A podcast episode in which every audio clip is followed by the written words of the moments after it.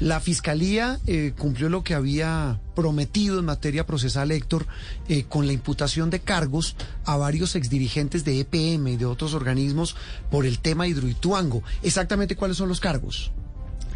Pues básicamente eh, los cargos que se le está imputando a los cuatro funcionarios es por el cargo de interés indebido en la celebración de contratos, porque supuestamente Juan Eduardo se entregó a dedo el contrato principal de construcción y operación del proyecto Hidroituango a EPM y no se hizo una licitación con empresas internacionales que en esos momentos mostraban interés de estar adelantando este proyecto, esta mega obra en el norte del departamento de Antioquia. Sin embargo, lo que han dicho algunos de, pese a los argumentos de la Fiscalía, es que consideran que se les imputa por haber intereses en favor de EPM, que era una entidad 100% pública, y no de empresas internacionales que incluso tenían eh, algunos problemas judiciales internacionales como Odebrecht. Por eso lo que advierten es a estas personas, que en este caso es en contra del exgobernador de Antioquia Luis Alfredo Ramos, el exalcalde de Medellín Alonso Salazar, también el exgerente de Álvaro Vázquez y el exgerente de PM en la fecha Federico Restrepo,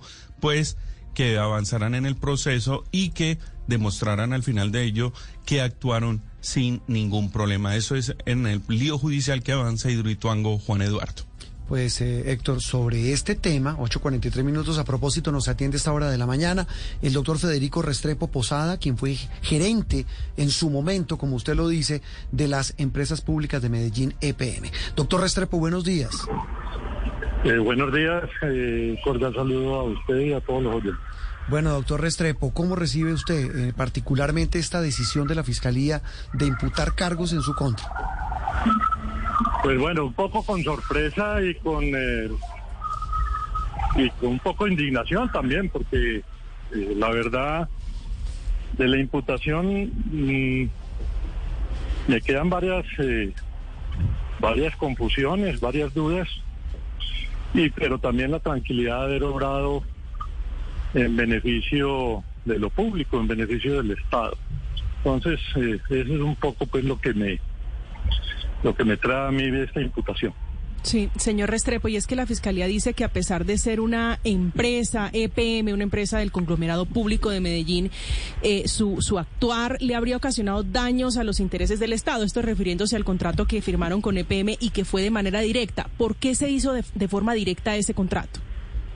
Ah, lo primero es, eh, vale decir que la sociedad de Hidroituango en su momento pues no tenía la capacidad para ejecutar un proyecto de esta envergadura lo segundo del PM, conjuntamente con el idea de la gobernación de Antioquia o el departamento de Antioquia, pues eran socios mayoritarios de esta, de esta iniciativa, de este proyecto. Y lo tercero, cuando se abre una subasta o una convocatoria en una subasta cuya primera fase era la precalificación de las firmas, pues se advertía que en cualquier momento, antes de la presentación de las ofertas que no se presentaron, podría haber una negociación directa entre EPM y la sociedad de Rituango, cosa que se hizo. Entonces, eh, lo que yo no entiendo es cuando se imputa un cargo de interés indebido en la celebración de ese contrato, supuestamente el interés indebido es en contra de los intereses del Estado, pero olvida o no considera que EPM es una entidad del Estado, de propiedad del municipio de Medellín, que es Estado, y que además, curiosamente, la plantean en esta imputación como víctima, cuando pues, es parte de la confusión, o es víctima o es victimaria. Para mí no es ni víctima ni victimaria, porque aquí lo que se están preservando son los recursos del Estado y se está actuando en favor de lo público. Sí, doctor Restrepo, mm, mire, eh, desde que arrancó este proceso hubo, hubo un argumento pues la Fiscalía asegura que todos son eh, recursos y argumentos legales y jurídicos para, para tomar esta decisión que terminó con esta imputación de cargos, pero llama la atención algo y venía desde la Fiscalía de Néstor Humberto Martínez. eh, me corrige María Camila, que él hablaba de un tema también regional. Y cuando hablo de un tema regional, doctor Restrepo, decía la Fiscalía en su momento, y lo, mantiene, es que eh, se cambió el proceso de selección de hacer una invitación internacional a una contratación directa para que ese contrato quedara en manos de una empresa de Antioquia. ¿Fue así, doctor Restrepo? A ver, lo primero es, lo que pasa es que hay que ponerse también en el contexto histórico, o sea, lo que se presentaba en ese momento. Era la presión eh, social, la presión ciudadana, y basta verificar eh, titulares de prensa de los periódicos regionales y eh, editoriales, varios de ellos, donde se clamaba por que la ejecución de ese proyecto eh, debería recaer sobre EPM, como lo había hecho esa entidad con otras grandes centrales que le han aportado al país, como son los Porces 2 y 3, como son los Guadalupe 1, 2, 3 y 4, como es Guatapé, como es Playas, como es Río Grande, en fin, con toda la experiencia para hacer eh, gerencia de proyectos de esa naturaleza y de esa magnitud. Una presión eh, ciudadana que incluyó en su momento también eh, el, apoyo eh, abierto del presidente de la República en su momento, el doctor Álvaro Uribe, y, de todos los equipos jurídicos de todas las entidades. Entonces, eso para ponernos en contexto. Y el punto no era que si la empresa era regional o que si fuera de Antioquia o no fuera de Antioquia, no. El punto es que era una empresa que estaba, digamos, en la lista inicial de precalificados que le permitía a través del pliego de condiciones establecer una, una, una negociación directa, directa porque así estaba eh, eh, y se expresaba eh, taxativamente en los pliegos, compitiendo contra empresas como lo mencionaba el anterior entrevistado, o de Brecht, por decir alguno de ellos, o las empresas chinas o las empresas coreanas. Entonces, eh, no sé, aquí hay algo muy raro dentro de todo esto y muy confuso dentro de esa consideración.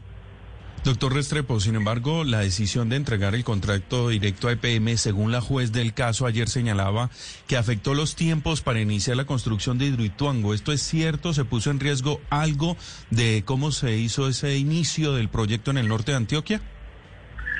Bueno, lo primero es que no fue la juez la que hizo eso, fue la, señora fiscal segunda delegada.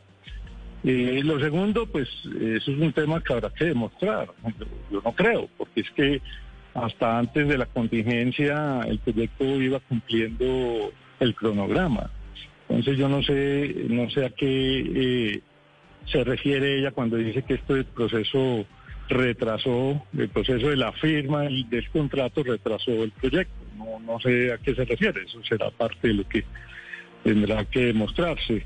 Yo particularmente no creo pero pero pero bueno eso es parte de lo que los jueces tendrán que eh, pues, eh, evaluar en su momento y, actuar en justicia eh, como todos esperamos Doctor Restrepo, muchas gracias y quedamos muy, muy encima, muy pendientes del desarrollo de este proceso. Bueno, Juan Roberto, pues muchas gracias y pues simplemente decir, mire, a mí me queda la tranquilidad mm. de haber obrado siempre en beneficio del interés público en una empresa como es EPM y estoy absolutamente seguro de que los jueces en su sabiduría pues sabrán eh, digamos, eh, eh, resolver la inocencia que tenemos los imputados en este caso. Y muchas gracias por su llamada. Muy amable. Federico Restrepo, uno de los afectados con la decisión de las últimas horas de la Fiscalía de imputación de cargos por el caso de la megabahora Hidroituango. Estoy viendo aquí, María Camila, algunos de los cargos que, hemos mencionado muchísimo, pero hablan, por ejemplo, de que el contrato no, no habría tenido estudios geológicos adecuados, ni los diseños definidos, y no habría contado con la modificación de la licencia ambiental. Esto es apenas una parte de los muchos cargos que la Fiscalía ha presentado y que ahora, como lo dice el doctor Federico Restrepo, uno de esos afectados, pues tendrá un juez que evaluar y definir.